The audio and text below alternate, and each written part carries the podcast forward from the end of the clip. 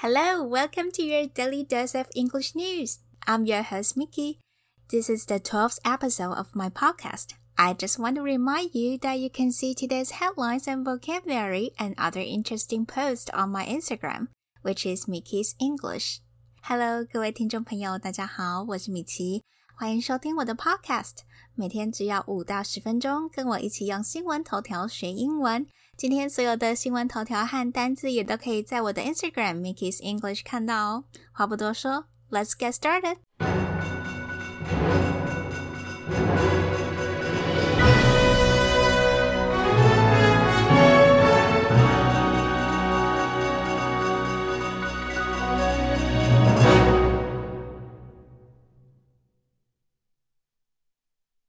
CDC reviewing new data that suggests coronavirus variant identified in UK could be more deadly. CDC reviewing new data that suggests coronavirus variant identified in UK could be more deadly. 美国疾病管制中心检视新数据显示，在英国发现的变种新冠病毒可能更致命。 那在美国疾病管制中心的科学家们呢？他们其实都一直有跟英国那边了解英国变种新冠肺炎的情况。那虽然现在在美国发现的变种新冠肺炎的病例呢，大概只有一百九十五例，但美国卫生官员认为应该是还有很多案例其实是没有被发现的。那其中一名拜登的新冠肺炎顾问就透露说，他查阅了很多美国变种病毒的数据。包括那些还没有被公开的，那他就认定说，这个新的变种新冠肺炎确实是更致命的。这个头条我要讲的第一个字是 CDC 这个简称，它指的是疾病管制中心，它的全称是 Centers for Disease Control and Prevention。那在这边指的是美国的疾病管制中心。那每个国家它当然都有自己的 CDC，包括台湾的疾病管制中心，它的简称也是 CDC。OK，下一个单字是 review，review，R E V I E W，它是个动词。我们比较常见这个单字的意思是复习，比如说 We are reviewing algebra for tomorrow's test。We are reviewing algebra for tomorrow's test. 我们正在为明天的考试复习代数。可是，在这个头条当中，它的意思是检视的意思。Scientists are reviewing the results of the study. Scientists are reviewing the results of the study. 科学家正在检视该研究的结果。所以在头条当中，review new data 就是检视新的数据。 下个单字是 variant，variant，v a r i a n t，它是个名词，意思是变种或变形。所以 coronavirus variant 就是新冠病毒的变种。A new variant of the disease has been discovered in South Africa. A new variant of the disease has been discovered in South Africa. 该疾病的新变种 在南非被发现。下一个单字是 identify，identify，i d e n t i f y，它的意思是指认或认定。那在这个头条当中，使用了它的过去分词当形容词来用，代表这个变种呢是被指认出来的。She identified the wallet as hers by telling the police what it contained. She identified the wallet as hers by telling the police what it contained. 她借由告诉警方钱包里面有什么来指认这是她的钱包。最后一个单字是 deadly，deadly，d e a d l y，它是个形容词。它的字尾虽然是 l y 结尾的，但要注意这个不是副词，它是个形容词。它的意思是致命的。那 a deadly weapon 就是致命的武器。The man was arrested on the spot for carrying a deadly weapon onto an airplane.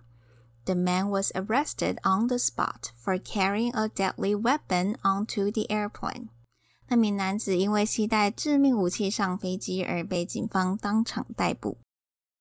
The next headline is Reality sets in with rotten fish, lost business, and piles of red tape. Reality sets in with rotten fish, lost business, and piles of red tape. 脱欧现实面开始，腐烂的鱼、商机流失和一堆繁文缛节。虽然英国首相强生他一再的宣称说脱欧会带给英国出口业者更多机会，但现实是在英国，尤其是苏格兰。越来越多人在社群媒体上传他们当地的鱼货市场，现在跟鬼城一样，里面的鱼货都放到烂掉，因为他们不能再像以前一样，可能只要一张文件就可以在当天把新鲜的鱼货都送到欧洲。现在他们要卖鱼到欧洲啊，可能要多达二十六道的程序，许多业者因此被迫放弃欧洲市场。这个头条我要讲的第一个片语是 set in。Set in，它的意思是到来或开始，尤其是指不好的事情，而且啊，这这个不好的事情还会一直的持续下去。所以在这边指的是英国脱欧后，reality sets in，现实的麻烦跟困境啊，都会开始一一的浮现。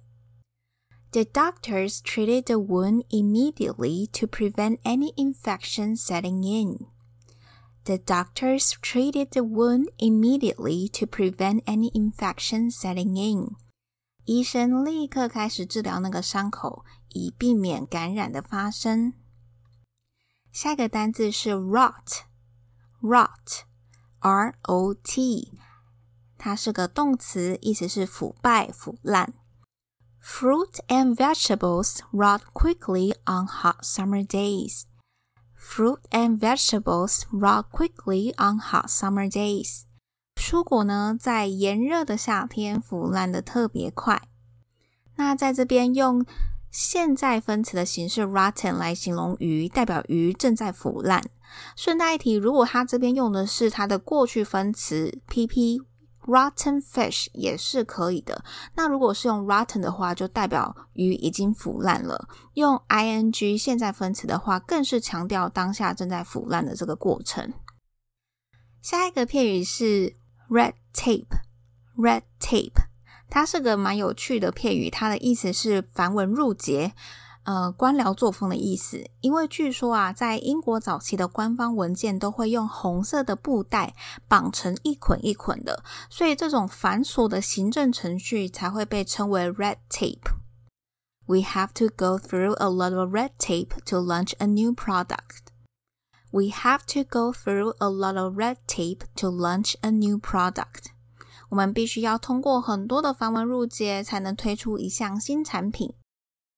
Before we end today's episode, let's listen to all the headlines again to see if you can understand all of them.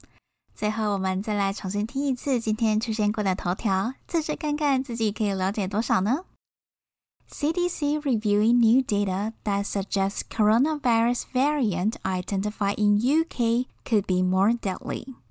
Reality sets in with rotting fish, lost business, and piles of red tape. Alright, thank you for tuning into my podcast and don't forget to subscribe and give me a 5-star review if you like my podcast. If you have any questions or comments about today's content, you're more than welcome to leave a message in the comment section. I hope you have a wonderful week ahead of you. Stay safe. Bye.